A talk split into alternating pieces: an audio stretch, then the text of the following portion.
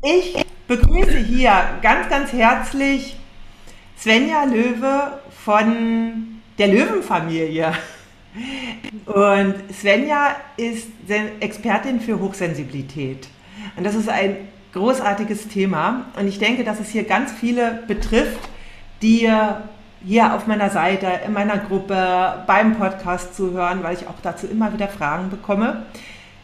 Ich selbst bin Mama von vier Kindern und auch einige meiner Kinder sind hochsensibel. Also Hochsensibilität ist ja nichts, was total selten vorkommt. Und ich weiß noch, als ich junge Mutter war, ja, mein ältester Sohn ist 30, gab es das Thema Hochsensibilität nicht. Das tauchte einfach nicht auf. Und ich weiß noch damals, als mein erster Sohn ja noch ein Kleinkind war, da war mir schon bewusst, er ist anders als andere Kinder. Ja, ich habe immer gesagt, entweder so, der ist noch nicht auf dieser Welt angekommen, so richtig, ja, das war so etwas, so, weil er noch so, und äh, er war aber auch gleichzeitig wie so ein Schwamm, der alles aufgesogen hat. Ja, und, das, und dann, später habe ich ihn immer so beschrieben damit, ja, da wo andere nur äh, weiß und schwarz sehen, sieht er noch tausend andere Farben dazwischen. Ja, und das war so alles, so bevor dieser Begriff kam. Und dann war das, gab es natürlich auch ja, so gewisse Konflikte, würde ich sagen, mit der Umwelt, die eben vieles nicht verstehen konnten. Ja. Und irgendwann, ich weiß es nicht, wie, da war er, glaube ich, auch schon 13 oder 14, ist mir zum ersten Mal, habe ich ein Buch gelesen, über das Thema Hochsensibilität. Ja, also so, als ich da die Beschreibung von dem Buch dachte ich, ja, ja, ja, ja. ja. Und das ist so, da sind mir wirklich viele Augen aufgegangen. Und er hatte zum Beispiel irgendwann mal die ADHS oder ADS-Diagnose bekommen, ja, also ohne dieses Hyperaktivitätsding, die äh, ich im Nachhinein stark anzweifle und denke, es war einfach Ausdruck seiner Hochsensibilität. Ja, also das ist, ich glaube, das ist auch, ohne dass ich jetzt äh, über, äh, äh, als Expertin für ADS oder ADHS bin, glaube ich, dass da viele Kinder falsch eingeordnet werden. Ja, vor allem damals auch. Genau.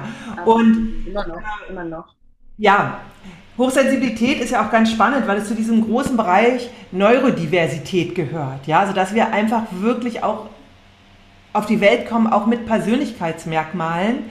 Und da gibt es ja auch autonome Kinder, es gibt gefühlsstarke Kinder, es gibt äh, eben hochsensible Kinder, ohne dass wir deswegen, dass es ein Krankheitsmerkmal ist. Ja, das heißt nicht, dass die Kinder irgendwie gestört oder krank sind. Und ähm, mein jüngstes Kind ist eben auch, das habe ich gemerkt, die ist auch hochsensibel und gleichzeitig gefühlsstark. Ja, also das sind so ganz verschiedene äh, Stärken von ihr auch. Ja.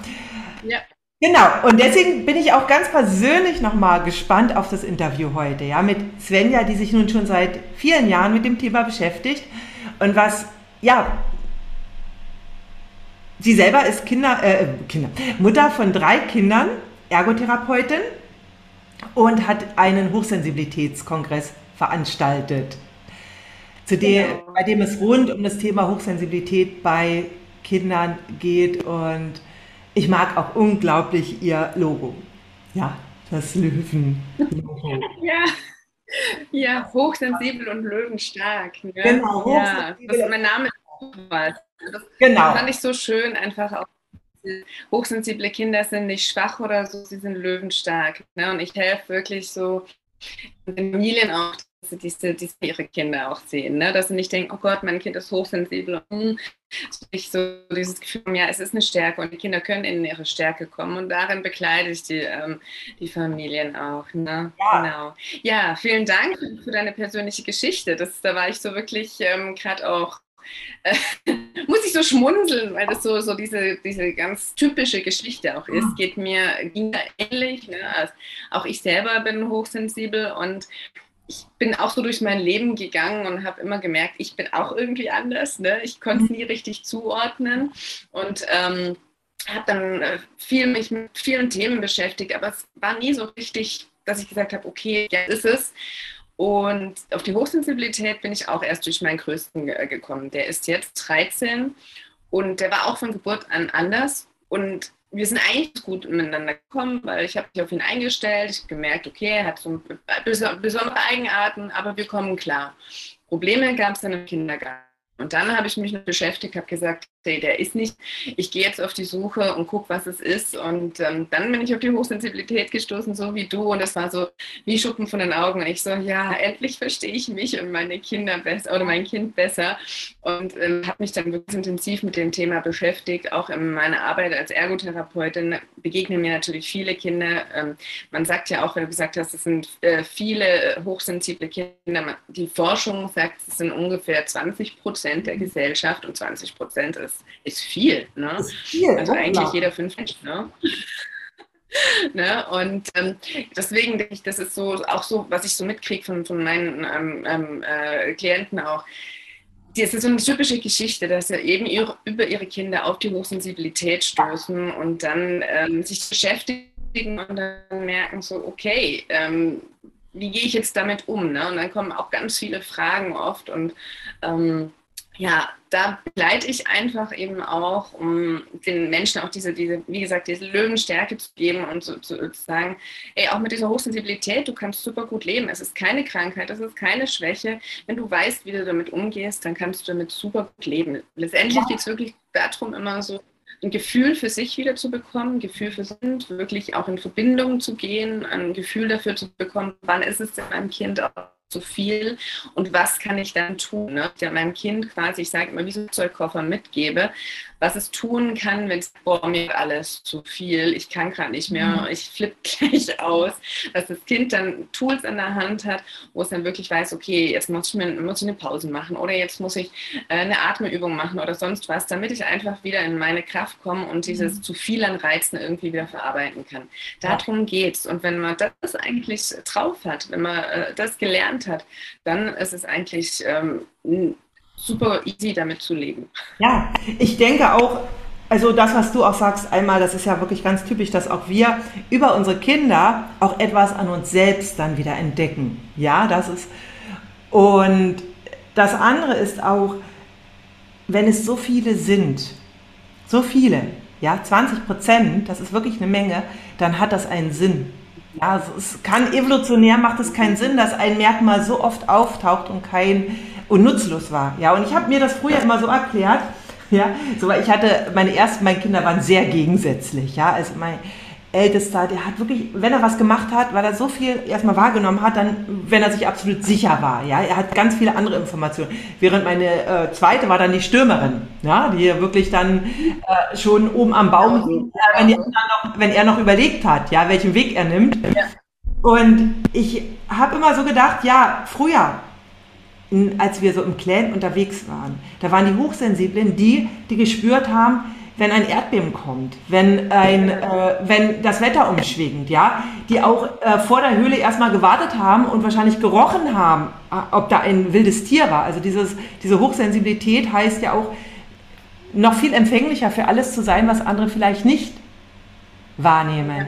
Ja, also das ist. Das ist auch ein ganz wichtiger wichtiger Punkt, den du da ansprichst. Das ist nämlich auch nochmal wichtig zu sagen, dass es das schon immer gab. Ne? Also es ist keine Modeerscheinung, die jetzt aufkommt, weil jetzt sagen viele, oh, jetzt ist plötzlich jedes hochsensibel oder so. Es gab es schon immer. Ne? Das ist wichtig. Es gab nur früher keinen Namen dafür. Wir haben ja erst so in den 80ern durch die Elaine Aaron, die das, diesen Begriff dann ähm, ähm äh, ähm, gegeben hat dafür. Ne? Und das ist wichtig zu wissen. Und wie du sagst, ähm, es gab schon immer und die früher waren die Menschen einfach mehr integriert, die waren wichtig für das ganze System. Ne? Ja. Und heute denke ich auch, sind sie wichtig. Es fällt nur mehr auf, weil in einer Welt, die schneller, höher, schneller, weiter und mhm. mit sehr vielen Reizen belastet ist und wir merken aber selber, also ich komme, ich bin Ergotherapeutin, ich habe lange Zeit in der Psychiatrie gearbeitet. Die psychischen Erkrankungen werden immer mehr, mhm. weil es nicht mehr gesund ist. Es ist nicht mehr gesund, so wie wir leben. Und unsere hochsensiblen Kinder oder wir Hochsensiblen zeigen einfach auch diese Missstände. Ne? Und wir machen letztendlich darauf aufmerksam. Und ja, Frühwarnung, absolut, absolut. Und ich sage immer, Also das, was ich anbiete für die Hochsensiblen, ne, das ist genauso für alle anderen wichtig, ne, dass man mehr bei sich ist, dass man das Leben entschleunigt eben auch, dass man äh, mehr für sich sorgt und mhm. äh, in Verbindung ist. Das ist so wichtig für alle Menschen. Ja. Absolut. Also für, unsere Hoch für die Hochsensiblen noch mehr natürlich. Absolut, also da äh, bin ich vollkommen bei dir. Ja, und ich glaube, dass wir als Eltern auch unglaublich davon profitieren können, weil wenn wir da auf das achten, was unserem Kind hilft, dann kommt es auch letztendlich den Familiensystemen zugute. Sag mal, ähm, jetzt haben wir ja darüber geredet, wie wir persönlich so zu diesem Thema gekommen sind, ja. Und ich weiß, dass so viele Eltern am Anfang merken, hm, mein Kind ist so etwas anders in der, äh, in der Kita, will er oft nicht hin, ja, oder er ist völlig fertig nach der Kita und äh, auch viel Besuch, ja, andere Kinder, die, ähm, die rennen dahin und die wollen nur alleine spielen, ja, und Woran erkennt denn so ein, äh, woran können Eltern denn erkennen, dass ihr Kind hochsensibel ist? Ja, es gibt ja auch manche Kinder, die brauchen einfach mehr Zeit. Ne? Das ist ja auch nicht. Ja, ja, ja, ja, ja. Woran können sie das erkennen? Also, ähm, es gibt ja so viele Fragebögen. Ne? Also ich habe auch einen Fragebögen beim Bogen auf der Seite, das ist eher so Selbsteinschätzungsbogen, weil es immer darum geht, ein Gefühl dafür zu bekommen. Ich sage auch immer, wenn du so einen Fragenbogen Bogen ausfüllst, machst, geht es nicht darum, dass du irgendwie möglichst viel beantwortest. Es gibt gewisse Merkmale, die so darauf hinweisen können. Aber ich sage auch, jedes, jedes Mensch, jedes Kind ist, ist einfach individuell und das, auch die Hochsensibilität zeigt sich komplett individuell. Es gibt natürlich so Anhaltspunkte. Vielleicht ist es wichtig, da erstmal zu verstehen, was ist Hochsensibilität ja. eigentlich. Letztendlich geht es darum, dass ähm, der Reizfilter offener ist. Ne? Also es kommen mehr Reize aus der, aus der Umgebung, kommen im Gehirn an. Das heißt letztendlich, dass das Gehirn permanent auf Hochtouren läuft. Ja? Mhm. Und ähm, wenn man sich das vorstellt, dann kann man sich eben vielleicht auch ähm, ja, herausleiten, dass das Kind eben mehr müde ist, mehr Auszeiten braucht und so. Ne? Ähm, woran kann ich das erkennen? Also wie gesagt, das ist ganz unterschiedlich. Kommt auch darauf an, in welchem Bereich man hochsensibel ist. Es gibt ja so die verschiedenen Bereiche. Zum einen die Körpersinne, hören, riechen, schmecken, auf der Haut fühlen ähm, oder sehen. Das sind dann da kann man zum Beispiel fest äh, dran äh, äh, erkennen, das Kind mag bestimmte Konsistenzen nicht beim Essen. Es mag ähm, bestimmte Stoffe auf der Haut nicht. Es kann keinen Wollpullover tragen. Es kann diese Klamotten nicht ertragen. Es kann keine Penis, am liebsten nur weiche Materialien. Ähm, es ist sehr geräuschempfindlich, ist sehr schreckhaft, wenn es irgendwie laut ist, meidet dann solche Situationen, wo viele Menschen sind. Ähm, mag grelles Licht nicht, ja, ähm, das sind so, so Merkmale, wo, wo es so um diese Körpersinne geht. Da ähm, reagiert es intensiver auf diese, diese Reize, die von außen auf den Körper kommen.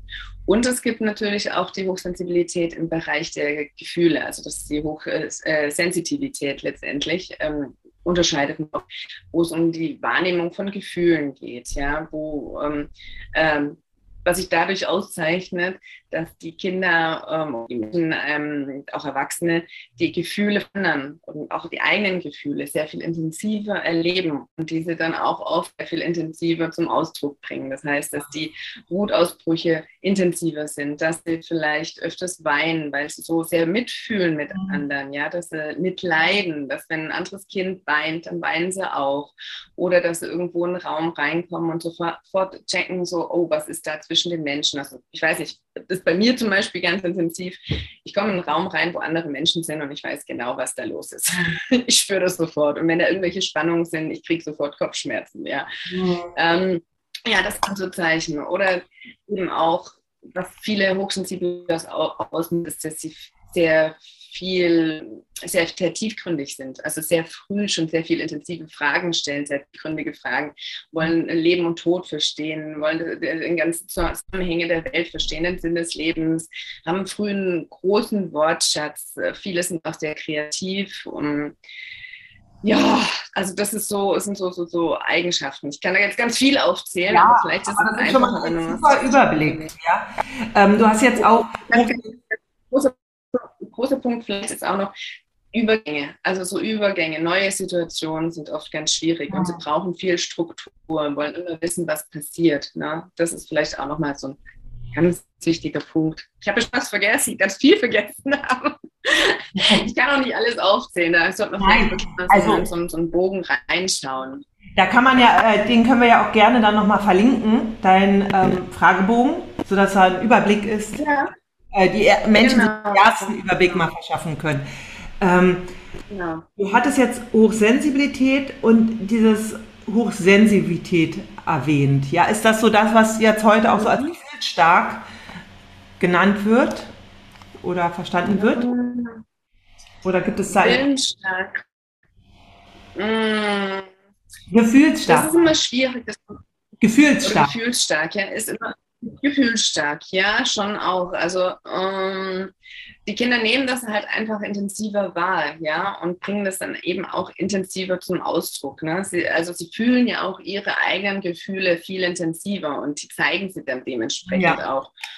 Machen dann natürlich auch klar, wenn es ihnen zu viel wird. Ne? Also wenn, das ist ja so ein ganz großes Ding, dass es den Hochsensiblen oft zu viel wird, weil zu viele Reize da sind und die gar nicht mehr wissen, wie kann ich jetzt damit umgehen, ja. Mhm. Und das kann sich dann natürlich sehr emotionale Ausbrüche dann äußern, ja. Ja, ja. Ähm, was so ich mitbekommen habe, ist, dass ja Eltern manchmal unsicher sind, ist mein Kind jetzt hochsensibel oder hat es ADS ja, also wahrscheinlich eher so ADS, vielleicht manchmal auch ADHS. Jetzt können wir hier natürlich keine professionelle Diagnose machen, ja, das ist klar. das ist nur, ähm,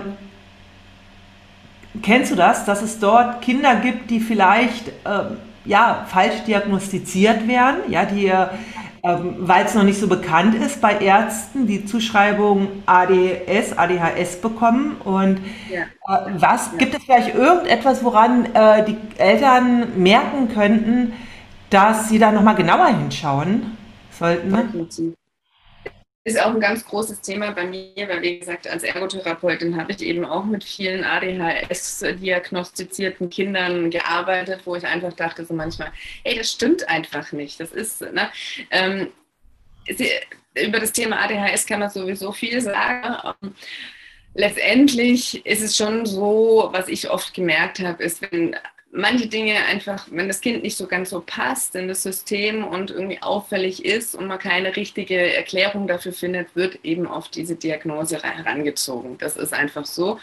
Und leider auch, oft bei den Hochsensiblen, weil sich eben ähm, diese Überreizung, diese Überforderung auch oft so äußern kann, wie von den Symptomen her wie eine ADHS oder ADS, je nach, je nach Kind. Ähm, und da ist es wirklich, wirklich schwierig, das zu, zu trennen. Das Problem ist, wie du gesagt hast, dass das Thema bei vielen ähm, Ärzten, bei vielen Fachleuten, auch Therapeuten noch nicht wirklich bekannt ist, also Hochsensibilität. Ne? Und dann passen manche Punkte, manche Punkte passen aber auch nicht. Aber weil man ja das andere nicht mit einbezieht, sagt man halt, naja, es passt schon irgendwie, dann ist es halt das. Ja? Ähm, ist schon auch gefährlich, weil das Kind ja dann ganz anders behandelt wird. Und oft wäre es einfach nur wichtig für das Kind, ähm, ihm Unterstützung zu geben, mit seiner intensiven Wahrnehmung zu, äh, zurechtzukommen. Und ein, ein ganz wichtiger Punkt, finde ich, was ich immer sage, ist, in welchem Setting zeigen sich denn diese Auffälligkeiten? Mhm. Ähm, ist es diese, sind diese Auffälligkeiten, dieses Hyperaktive oder dieses bei ADS eben dieses Verträumte, dieser Rückzug, was man so hat, ähm, zeigt sich das nur in der Schule, im Kindergarten oder zeigt sich das auch zu Hause in einer ruhigen Umgebung, wo sich das Kind wohlfühlt, wo es reizarm ist? Das ist ein ganz wichtiger Unterschied, weil eine ADHS oder eine ADS, die, die ist überall, die ist immer da. Und mhm. bei einer Hochsensibilität ist es einfach, wie gesagt, kann man sich vorstellen, wenn man das Thema verstanden hat, wenn ständig permanent Reize auftreten, dann, dann muss das Kind irgendwie diese, diese Überforderung rauslassen und zeigt dann eben dieses Verhalten.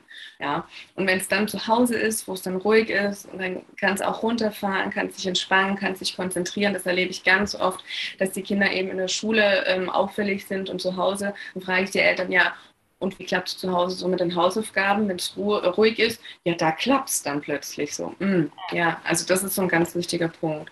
Und dann fragen viele auch oft so, was kann ich denn jetzt tun? Ich kriege jetzt die Diagnose, ich kriege von überall Druck. Das ist ja auch so dieses Gesellschaftsding, ne?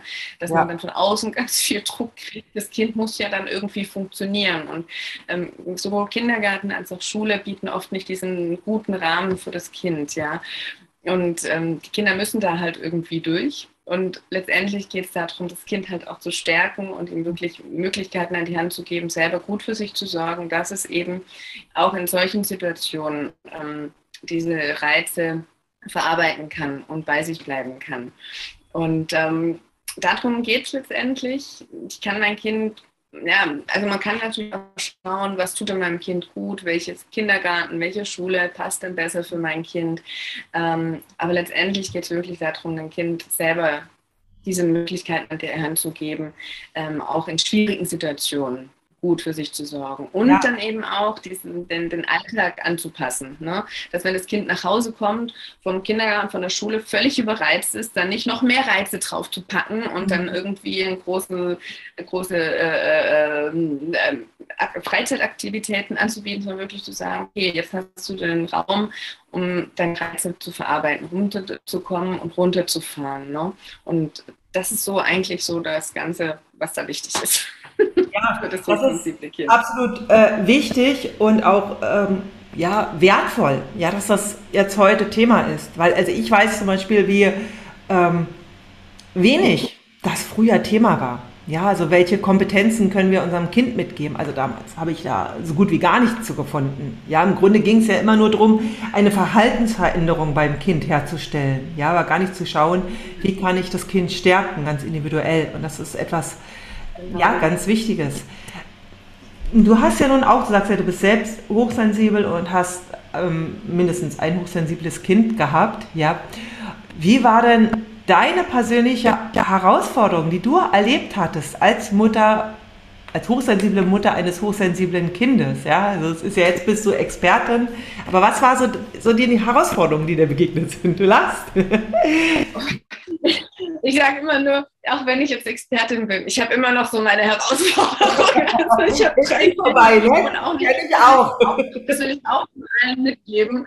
Ähm, nur weil wir hier Experten sind, läuft bei uns nicht immer alles perfekt. Ich habe immer noch meine Herausforderungen. Ich ja, habe drei Kinder von zwei, vier und drei. Und es ist wie bei dir, mein Großer ist eher der Ruhige, der für sich ist und so ne, äh, viel denkt. Und mein Mittlerer ist auch der absolute Energiebündel, ja, der seine Emotionen wirklich puh, frei rauslässt. Und ja, da kommen, also das war, glaube ich, deine Frage, was so im persönlichen Alltag auch so mhm. meine Herausforderungen sind. Ja. Mhm, ja. Ähm, ja, eben auch äh, ganz wichtig ist so für mich zu sorgen. Ne? Mhm. Ähm, weil oft hat man dann so die Tendenz, gerade wenn man ein hochsensibles Kind hat und wenn man dann auch mit dem Thema zusammenkommt, um, dass man dann denkt, man muss jetzt dem Kind alles recht machen, man muss alles um das Kind rum aufbauen und dann passiert ganz oft dieser Punkt, dass man sich selber vergisst. Ja? Mhm. Und ähm, wie du sagst, Hochsensibilität war früher kein Thema. Das heißt im Umkehrschluss eben auch, dass wir Erwachsenen äh, oft gar nicht gelernt haben, mit unserer Hochsensibilität umzugehen. Ganz oft erlebe ich dann Erwachsene, die dann äh, sich verurteilen für ihre Wahrnehmung, die dann gar nicht gelernt haben, auf ihre Wahrnehmung auch zu achten. Ne? Mhm. Und so ging es mir eigentlich auch. Also ich habe ähm, lange Zeit gar nicht äh, mir vertraut oder meine Wahrnehmung vertraut. Habe früher mich dafür verurteilt, dass ich so sensibel bin und so. Erst durch meine Ergotherapie-Ausbildung habe ich dann gelernt, wow, das ist ja eigentlich cool, wenn ich mich so, wenn ich die Gefühle von anderen quasi schon fühle, bevor, bevor der sie aussprechen kann. Ähm, aber viele Menschen haben einfach so gelernt, ich bin nicht richtig, ich bin nicht gut, ich und, und ähm, tragen das eben auch mit sich, ja und das eben auch mit dem Zusammenleben mit den Kindern bekommen eben das dann auch den Kindern gespiegelt. Das heißt, wenn du mit deinem Kind, mit einem hochsensiblen Kind wirklich in Verbindung gehen willst, auch, dann hat es auch immer mit deinen eigenen Themen zu tun. Du musst ja. immer auch selber bei dir schauen. Äh, mhm. Was, sind, was sind deine Themen? Anders funktioniert es gar nicht, weil du wirst so getriggert und Hochsensible, die äh, werden jeden Punkt bei dir finden. Und ähm, zum einen geht es darum, wirklich deine eigenen Themen anzuschauen und zum anderen auch wirklich gut für sich zu sorgen und sich eben nicht ja. zu vergessen. Natürlich haben hochsensible Kinder nochmal mehr oder andere speziellere Bedürfnisse und sie brauchen vielleicht auch mehr Begleitung, mehr Unterstützung. Aber das funktioniert auch nur, wenn du in deiner eigenen Kraft bist. Ja? Mhm. Wenn du selber dich total für, verlierst und total ähm, gar nicht mehr für dich sorgst, dann bist du zum einen ein schlechtes Vorbild. Also dann, wie soll das Kind irgendwie lernen, gut auf sich zu achten, wenn es die Mama nicht tut? Und zum anderen ähm, wenn du nicht in deiner Kraft bist, wenn du nicht in deiner Energie bist, dann wirst du auch dein Kind nicht gut begleiten können. Also das ist so ein großes Thema, ähm, dass wir wirklich gut für uns sorgen. Ich glaube, das ist auch ein großes Thema bei dir, deiner Arbeit, ne? absolut. dass die Mamas sich einfach nicht selbst. Ja, absolut. Das ist ganz, ganz wichtig. Und was ich jetzt auch so von der ganz persönlich aus meiner Erfahrung gemerkt habe, dass Hochsensibilität und da kommen wir, glaube ich, auch gleich nochmal zum nächsten Thema. Also das ist auch, so diese Selbstfürsorge zu entwickeln, ist ganz wichtig. Ist, habe ich gemerkt, vor allem ein Konflikt, wenn wir mit den äh, Erwartungen der Umwelt in, ja, in Verbindung treten. Ja? Also erst dann wird es so richtig ein Thema. Ja? Also so quasi mit dem, was Schule und Kita. Und wenn es da Schwierigkeiten gibt, dann ist das manchmal gar nicht so leicht, wirklich sich trotzdem gut um sich zu kümmern. Ja. So viele Sachen ja. kommen. Und da dann wirklich zu sagen, ich kann wirklich nur da sein für mein Kind, wenn ich wirklich auch die Selbstfürsorge, so hart es klingt, an Stelle 1 stelle. Ja. ja, das ist auch, und das ist absolut kein Egoismus. Das, ne, das ist kein Egoismus. Für mich ist es Pflicht. Also die kann ich, ich kann mein Kind nicht begleiten, wenn es mir selber nicht gut geht. Also das ja, ist und, ja. Und ja. wie du sagst, das ist so auch ein ganz, ganz wichtiger Punkt, dieser diese äh, Druck von außen. Ich habe so oft Familien, die eigentlich sagen, ich spüre, ich muss das so machen und ich weiß, es ist, ist eigentlich gut, so wie es wir machen, aber von außen äh, heißt immer, das geht so nicht. Ne? Was ist denn jetzt richtig? Was soll ich denn jetzt tun? Ne? So, und da, dieser Konflikt ist immens groß, weil, weil der Druck von außen sehr, sehr groß ist. Es, geht ja immer darum, die Kinder müssen ja irgendwie funktionieren, mhm. gerade wenn es dann Kindergarten und vor allen Dingen in der Schule. Also ähm, ich erlebe einen Wandel schon auch in vielen Bereichen, dass es schon auch mehr Lehrer gibt und mehr Erzieher, die schon damit ähm, ähm, äh, die da interessiert sind und die die Kinder auch begleiten wollen.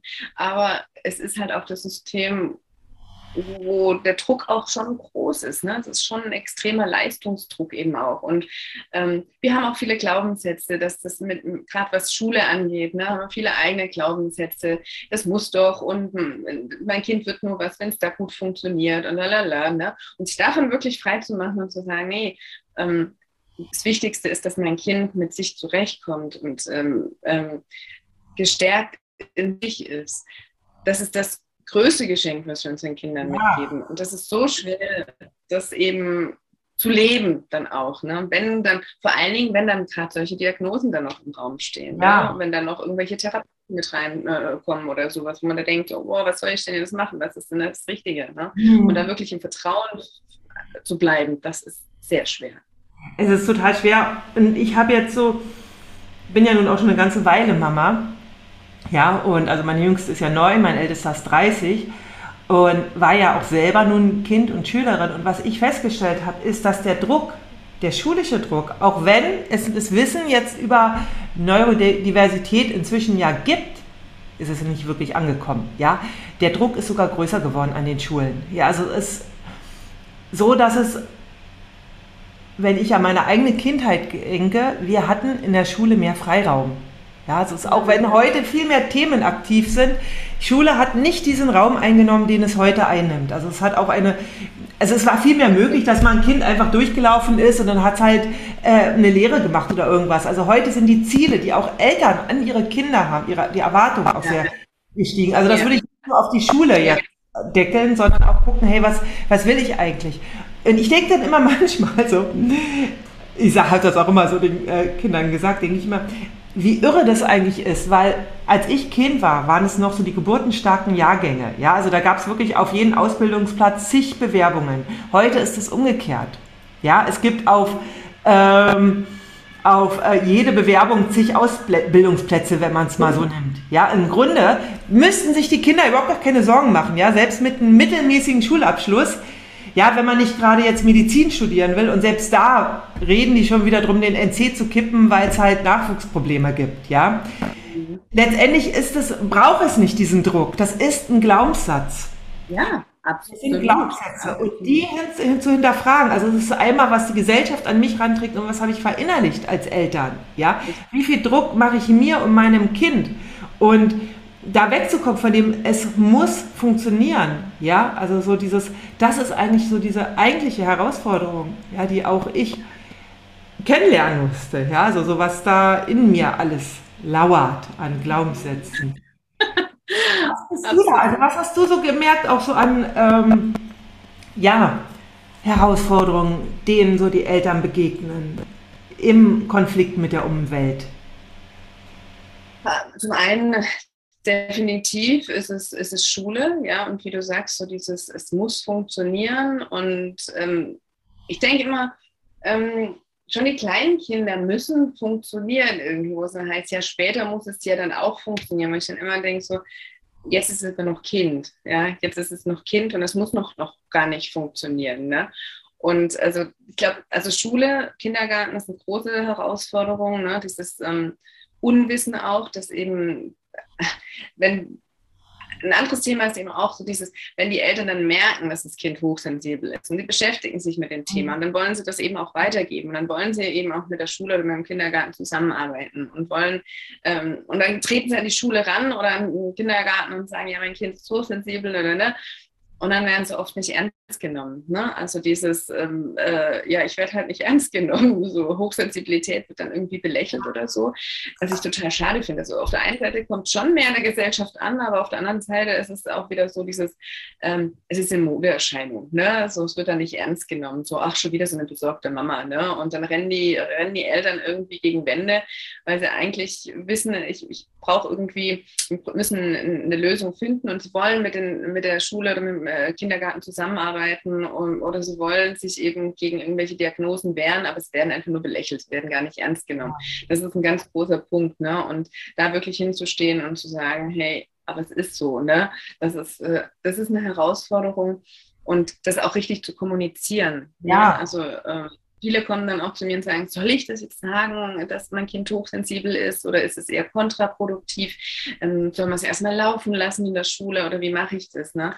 Und ähm, ich empfehle immer so, erstmal sich ranzutasten, erstmal zu gucken, wie offen ist denn der andere. Mhm. Eigentlich, eigentlich ist es schade, dass man so, so ähm, mit dem Thema umgehen muss, gar nicht offen darüber sprechen kann, mhm. aber ich sage immer, probier es mal aus, so beschreib dein Kind einfach mal. Sag mal, wo ist es vielleicht, dass es vielleicht sensibler wahrnimmt, dass es vielleicht auch da, da, da und darauf reagiert und dass es vielleicht das und das helfen könnte. Weil es ist natürlich schon, der Idealpunkt wäre natürlich, dass man mit den Lehrern und mit den Erziehern zusammenarbeiten kann und eben auch in der Schule oder im Kindergarten Möglichkeiten schafft, wo das Kind eben auch unterstützt wird, dass es vielleicht mal Ruhezeiten bekommt, dass es eben äh, äh, Kopfhörer tragen darf, einen anderen Sitzplatz bekommt oder, oder, oder. Da gibt es ja auch Möglichkeiten, wie das Kind in der Schule oder im Kindergarten unterstützt werden kann. Und dann eine gute Kommunikation und gute Zusammenarbeit zu schaffen, das ist oft eine Herausforderung ähm, für die Eltern. Aber auch äh, ähm, dieses nicht ernst genommen werden in der Familie oder in der, in, in, bei Freunden. So, ach, die mhm. schon wieder mit ihrer Sensibilität. Äh, ne? So dieses nicht ernst genommen werden, das haben ganz viele. Und deswegen erlebe ich das eben auch gerade in, in meiner Facebook-Gruppe. Da sind wir auch schon über 7000 Menschen, ja, muss man sich mal vorstellen, über 7000, die da hingefunden haben. Also es sind viele und das sage ich einfach auch so, ähm, damit die Menschen so ein Gefühl bekommen, du bist nicht allein, also sich wirklich zu verbinden. Das hat mir auch total gut getan, wirklich mit anderen Menschen in Kontakt zu kommen, denen es genauso geht. So dieses, ey, ich bin nicht bescheuert, mein Kind ist nicht verrückt oder äh, anders kompliziert oder sonst was. Es ist ganz normal, nur ein bisschen anders. Ne? Es nimmt ein bisschen anders wahr. Und sich da zu verbinden, ich glaube, das ist total hilfreich. Also das erlebe ja. ich auch, wie gesagt, auch in meiner Gruppe oft so dieses, endlich habe ich hierher gefunden und ich sehe, anderen geht es genauso wie mir. Ja? Und ich werde mhm. endlich ernst genommen. Also dieses Thema ja. ist, glaube ich, ein ganz, ganz großer Punkt. Ja. ja. Oder eben auch, was auch eine Herausforderung ist, äh, was mir noch einfällt, ist so dieses ähm, überhaupt wieder ein Gefühl für sich oder sein Kind zu bekommen, weil ähm, knüpfte an dem Thema an, dass wir nicht gelernt haben, mit unserer Wahrnehmung umzugehen. Ne? Und dadurch haben wir oft diesen Bezug zu unserem Inneren auch verloren und können dann vieles bei unserem Kind auch nicht wahrnehmen, weil wir es bei uns auch nicht wahrnehmen können. Und da erstmal wieder so in das, eigene Spüren zu kommen ne? und äh, zu spüren, was zeigt mein Kind oder was zeig, zeigt mein Körper, meine, äh, mein Empfinden mir und wie, wann muss ich auch auf mich achten oder was tut mir wann gut. Ja? Und erst wenn ich das bei mir selbst wahrnehmen kann, kann ich es auch bei meinem Kind wirklich wahrnehmen und kann dementsprechend dann mein Kind auch damit, darin begleiten, dass es auf Dauer dann das eben auch alleine machen kann. Ne? Also am Anfang helfe ich meinem Kind noch, ähm, sich selbst zu spüren und ein Gefühl dafür zu bekommen, wann es zu viel wird oder wann einfach viele zu viele Reize sind und zu gucken, was hilft. Und auf Dauer geht es dann eben darum, dass das Kind das selbst tun kann. Eben ja. auch im Kindergarten und in der Schule. Genau. Ja, ja, absolut. Ja, also das ist etwas, was ganz, ganz wichtig ist. Ja. Ähm, sag mal, wenn du jetzt mal in den Rückblick schaust, ja, du hast auch eine Geschichte. Ja, manche Eltern stehen jetzt auch so am Anfang von dieser ganzen Geschichte. Ich habe ja auch mal schon länger damit eine Geschichte. Zum Rückblick, was würdest du jetzt nicht mehr machen? Mit dem Wissen, was du heute hast, was würdest du nicht mehr machen? Was würde ich nicht mehr machen? Hm. Ich würde, glaube ich, noch schneller wirklich ähm, um mein Kind noch mehr unterstützen und noch mehr für, für mein Kind einstehen. Also früher habe ich dann doch auch immer mal wieder bin ich, wie soll man sagen, eingeknickt und dachte so, naja, okay, vielleicht muss er das eben doch machen. Ne? Und ja, ich, ich kriege ihn jetzt schon dazu, dass er das auch irgendwie macht. Und im Nachhinein würde ich, glaube ich, noch öfters wirklich hinstellen und sagen, nein, nein, also wirklich noch mehr diese, diese, ähm, diesen Druck außen wirklich wegschieben. Also da noch mehr Verantwortung übernehmen, noch schneller mehr Verantwortung übernehmen. Inzwischen sage ich mir, das Außen ist mir echt egal. Wir gehen ja. unseren Weg. Aber das hat schon eine Weile gedauert. Ne? Am Anfang war ich schon immer mal wieder so hin und her gerissen. So, wo muss er denn jetzt vielleicht doch und wo nicht? Und ne, so. Äh, und inzwischen würde ich einfach sagen, nee, äh, ich würde viel öfters, glaube ich, einfach noch Nein sagen und ähm, sagen, nee, das muss er jetzt nicht. Ja, ja, es ist ja auch etwas, was wir erstmal lernen dürfen als Eltern, ja, für unser Kind einzustehen, ja, wenn es es noch nicht selber kann, ja. Äh, was würdest du jetzt, wenn du jetzt so mit dem, all dem, was du erfahren hast und auch mit der Erfahrung mit anderen Eltern, ja, was geholfen hat, was möchtest du gerne jetzt anderen Müttern und Vätern auf den Weg geben, ja, die jetzt vielleicht ganz am Anfang stehen? Was würdest du ihnen auf dem Weg mitgeben?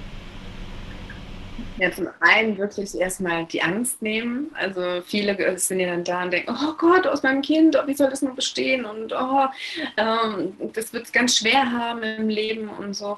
Und da kann ich wirklich nur sagen, ähm, nein, also mit einer Hochsensibilität kann man super gut leben. Ähm, es ist wirklich keine Schwäche auch, es ist eine Stärke wenn wir uns da wirklich von diesen vielen Glaubenssätzen ähm, und diesem Druck von außen wirklich frei machen und den ganz eigenen individuellen Weg gehen und wirklich schauen, ähm, was braucht mein Kind und ähm, wie kann ich mein Kind stärken und wie kann ich die Stärken einfach auch fördern. Ne? Sich wirklich da mal frei von außen zu machen. Ich glaube, das ist so ein, ein der größten äh, oder der größten Punkte, die ich so mitgeben kann, dass man wirklich für sich schaut. Das ist euer Leben, das ist euer Kind, das ist das Leben deines Kindes. Das hat niemand anders zu interessieren. Ihr müsst das so machen, wie es für euch gut ist. Da kann keiner reinreden und findet heraus, was euch gut tut, ja, und was dem Kind gut tut und äh, gestaltet euer Leben dementsprechend, ja. Habt den Mut, Dinge anders zu tun. Das ist ganz, ganz wichtig. Ne? Ihr müsst nicht funktionieren, wir alle. Hört auf, euch zu vergleichen. Das ist ganz, ganz wichtig, dieser, dieser Vergleich. Ja, bei anderen klappt es doch auch, aber bei uns nicht. Ja, bei euch klappt es auch, aber vielleicht anders. Und das ist auch okay. Es muss nicht so klappen wie bei allen anderen.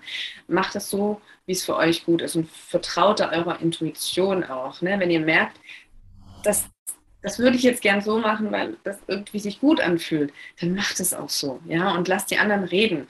Und wenn Menschen aus eurem Leben gehen, weil sie das nicht verstehen oder so, dann, dann lasst sie gehen, es werden neue kommen. Also das war bei mir auch so, auch mein Umfeld hat, mich, hat sich sehr verändert.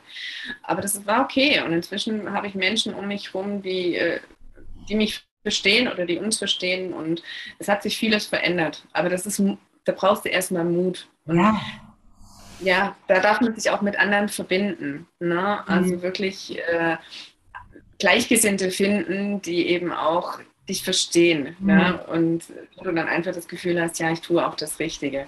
Und mhm. da wirklich diesen, diesen, Mut und diese Stärke wirklich zu haben, den ganz individuellen Weg zu gehen. Das ist, glaube ich, ähm, so das Absolut. Wichtigste, was ich gerne mitgeben möchte. Ja, das ist wirklich auch etwas, ja, kann ich nur mitgeben. Ja. ja. Also wir haben ja auch gemerkt bei Hochsensiblen, nicht nur bei Hochsensiblen, ich denke so auch bei allen Kindern, die irgendwie nicht in dieses Raster passen, ja, was so äh, die Gesellschaft für Kinder gedacht hat, ja, damit sie da quasi unauffällig durch die Schule laufen und all dem. Wenn du die Möglichkeit hättest, drei Dinge in unserer Gesellschaft für unsere Kinder und für uns Eltern zu verändern, welche wären das? Äh. Drei Dinge. Um, Bis jetzt. Okay. Ja, ja.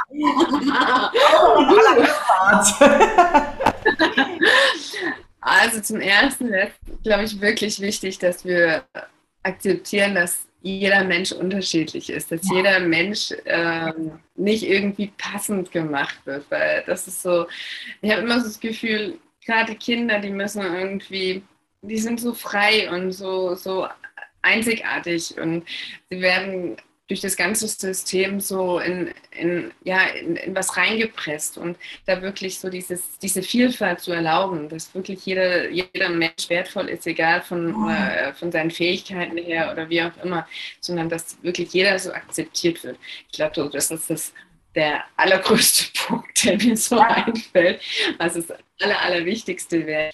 Ähm, eben auch für jeden für alle Eltern persönlich würde ich mir ganz viel Mut wünschen, wirklich auch ähm, auf ihre Intuition zu hören und wirklich ähm, ihre Kinder auch so zu begleiten ne? und wirklich diesen Mut zu haben, ähm, ja, die Kinder auch frei zu lassen und nicht irgendwo reinzupressen, sondern wirklich zu sagen, ich begleite mein Kind, weil, ich glaube, dieser Mut ist äh, oder diese, ja, diese, ja, Mut ist es schon, ist fehlt vielen Eltern. Und also dritter Punkt wäre noch ein, mehr ein Miteinander. Ne? Also nicht dieses, dieses Gegeneinander und Vergleichen und höher, schneller, weiter, sondern wirklich so dieses, dieses Miteinander, dieses ähm, sich verbinden. Das ist auch was, was, was ich so für mich persönlich gemerkt habe, diese, diese Verbindung zu anderen Menschen zu haben. Das ist so wichtig. Und vor allen Dingen auch, wir leben ja inzwischen in Ungarn. Als wir in Deutschland gelebt haben, war, waren, waren wir oft so isoliert. Mhm. Und ähm, da mehr in, in die Zusammenarbeit zu kommen, sich gegenseitig mehr zu unterstützen, ähm, nicht so alleine auch dazustehen und sich austauschen zu können und ähm, ich glaube, das, das sind alles so Punkte, die so ineinander einfließen. Also wirklich so dieses, diese Vielfalt zulassen, den Mut zu haben, anders zu sein oder auch andere, andere Wege zu gehen und eben diese Verbindung mit anderen Menschen. Das ist alles, was so ineinander reinspielt. Dass wir ein, eigentlich mh, mm, ja, gemeinsames Miteinander äh, haben, wo wir gestärkt sind und jeder so sein darf, wie er ist. Ich glaube, das wäre so, so die Traumvorstellung. Ja, das ist total wunderbar, ja. Und ähm, das ist ja auch, also da treffen wir uns total, ja. Und wir haben das ja auch schon immer mal wieder erfahren. Ich glaube, du warst ja auch in Thailand bei einmal bei dem Family Meetup. Ja, bei, warst du da auch mal? Auf Kupangan bei der Family. Genau, auf Kupangan, wo sich dann viele Familien getroffen haben und das war auch wunderbar. Ich war ja die Jahre vorher dabei, ja. Und äh, so etwas natürlich auch eben nicht nur, wenn man auf Reisen ist, sondern immer zu haben, das ist wunderbar. Ja, das ist sehr schön. Ja.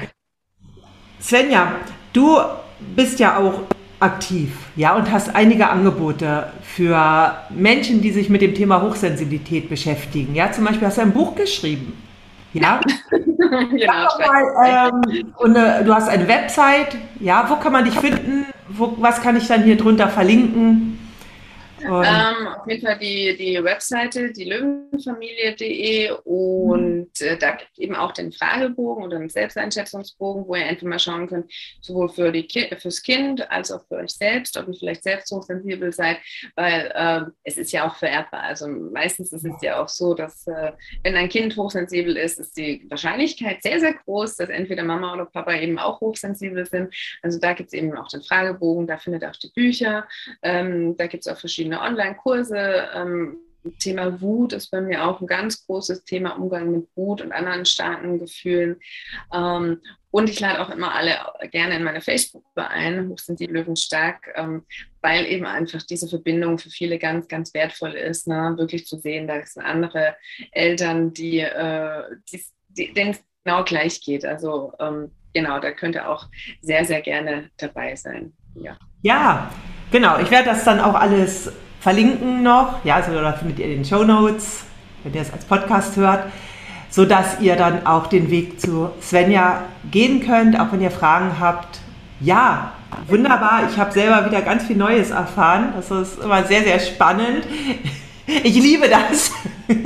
Ja, ich, die Verbindung zu anderen Menschen, ich finde es so, so wichtig, ne, dass ja. man da wirklich in, ja, das ist auch wirklich hier in Ungarn, wir haben so unser Netz gefunden und aufgebaut und das ist so, so schön. Also das ist ähm, wirklich so wichtig, diese Verbindung und, und auch, da ist auch die Online-Welt ganz toll, ne? auch wenn wir weit auseinander sind, können wir uns trotzdem verbinden. Ähm, Absolut. Sehr, sehr schön. Und am schönsten ist es, wenn sich online und offline irgendwann trifft. Ja, wie ich das ja auch immer wieder festgestellt habe. Also, äh, denn Senja kenne ich bisher nur online, ja, aber ich bin mir sicher, es wird irgendwann auch offline sein. Aber wir kennen uns online schon seit einigen Jahren, ja, und ja, das ja. ist total schön und bereichernd. Ja, Svenja, jetzt sind wir hier ans Ende des Interviews gekommen. Ist ja jetzt auch war wirklich prall und viele Informationen. Ich sehe auch, wir haben einige Zuschauer hier gehabt dabei und äh, ja, wenn ihr jemanden kennt, für den das Interview hilfreich sein könnte, dann teilt das doch. Ja, verlinkt das, teilt das, das ist immer super. Denn ich weiß, es gibt manchmal Menschen, die sind so froh, wenn sie da Informationen zu bekommen zu diesem Thema. Und ja, gibt es noch etwas, Svenja, was du zum Abschied noch sagen möchtest? Also erstmal bedanke ich mich, dass ich hier sein durfte, dass ich eben das Thema auch hier weiter verbreiten durfte, weil das liegt mir wirklich auch total im Herzen, einfach das Thema mehr in die Welt zu bringen, mehr Menschen zu erreichen und wirklich vielen auch ähm, zu zeigen, es ist nichts Schlimmes, es tut nicht weh, es ist keine Krankheit ähm, und ähm, wir können da super gut mit leben und wir, wir sind auch ein wichtiger Teil der Gesellschaft, ne, die Hochsensiblen. Und ähm, ja, wie gesagt, habt einfach den Mut, um, euren eigenen Weg zu gehen. Das ist immer das, was ich ganz, ganz unbedingt weitergeben möchte. Ihr müsst nirgendwo reinpassen, ihr müsst euch nicht verbiegen, ihr müsst auch nicht eure Kinder verbiegen. Ähm, ihr dürft auch den Raum schaffen, in dem sich eure Kinder einfach wohlfühlen. Das hat nichts damit zu tun, das Kind in Watte zu packen. Es geht darum, euer Kind wirklich löwenstark zu machen, ähm, in die ganze Kraft zu kommen und ähm, eben dann gestärkt durchs Leben zu gehen. Ne? Es ist nicht, euer, hoch, euer hochsensibles Kind ist nicht schwach oder so, äh, es ist nicht äh, krank, es ist einfach ein bisschen anders. Es nimmt die Welt, wie du auch sagst, so von deinem Sohn einfach auch bunter wahr und das ist so wahnsinnig wertvoll und wie gesagt, habt den Mut, da wirklich euren Weg zu finden, ganz individuell, euch nicht zu vergleichen und ja, dann wird das alles super gut laufen, auch mit Hochsensibilität. Danke, vielen, vielen Dank, Svenja. Es war sehr schön, dich hier zu Gast zu haben und es wird sicher nicht das letzte Mal sein. Ja, ich wünsche euch noch einen, allen, die jetzt zugehört haben oder die auch später schauen, noch einen ganz wunderbaren Tag und ja, das zu beherzigen mit euren Kindern. Ihr seid alle wunderbar. Tschüss. Ciao, macht's gut.